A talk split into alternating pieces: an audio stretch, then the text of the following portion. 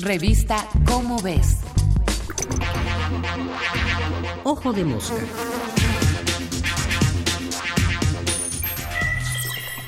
¿Inteligencia artificial?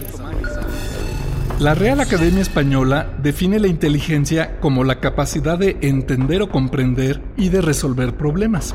Desde hace siglos, los ingenieros han buscado construir máquinas inteligentes que pueden realizar algunas de las funciones que atribuimos a la inteligencia humana.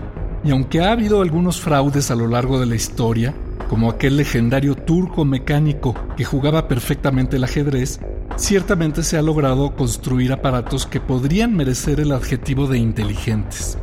Por supuesto, es cuestión de grados.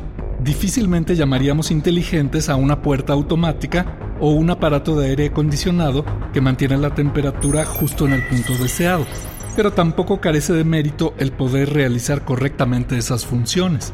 Tales aparatos tienen que ser capaces de detectar algunos cambios en su entorno y su estado propio, y tomar la decisión de realizar o no ciertas acciones de manera oportuna.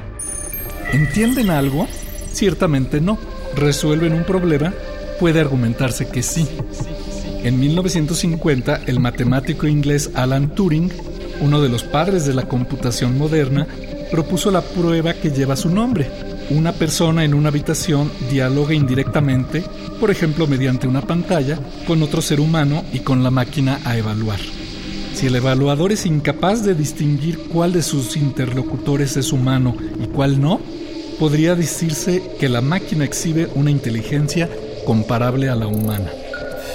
Ya en los años 60 había programas sencillos de computadora como ELIZA que podían dar a los usuarios la ilusión de dialogar con un terapeuta que los comprendía.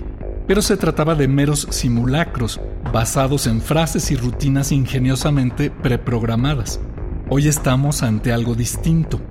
Presenciamos una revolución de inteligencias artificiales muchísimo más complejas, capaces de aprender y procesar información y generar resultados que no solo nos sorprenden, sino que resultan tremendamente útiles en muchos campos. Y lo logran mediante procesos en múltiples niveles internos de complejidad, tal que incluso sus diseñadores distan de comprender precisamente cómo lo logran. Es claro que muchas de ellas podrían superar fácilmente la prueba de Turing, al menos en una primera instancia. ¿Se trata entonces realmente de inteligencia? La pregunta parece necia, sobre todo si recordamos que se trata de una cuestión de grados. Aunque las computadoras ya jueguen ajedrez o lleguen a escribir mejor que nosotros, habrá quien insista en despreciarlas, objetando que se trata, pese a todo, de inteligencias artificiales. Al respecto, el filósofo de la mente Daniel Dennett se pregunta si importa realmente que una inteligencia esté hecha de circuitos integrados o bien de neuronas. Para él, inteligencia es inteligencia. Quizá lo importante no es si estas nuevas tecnologías son realmente inteligentes o no, ni si son artificiales. Lo que importa es cómo las vamos a aprovechar de forma que sean benéficas para el género humano. Soy Martín Bonfil Olivera y nos vemos el mes que entra en la revista Cómo ves con otro Ojo de Mosca. Ojo de Mosca. Una producción de la Dirección General de Divulgación de la Ciencia.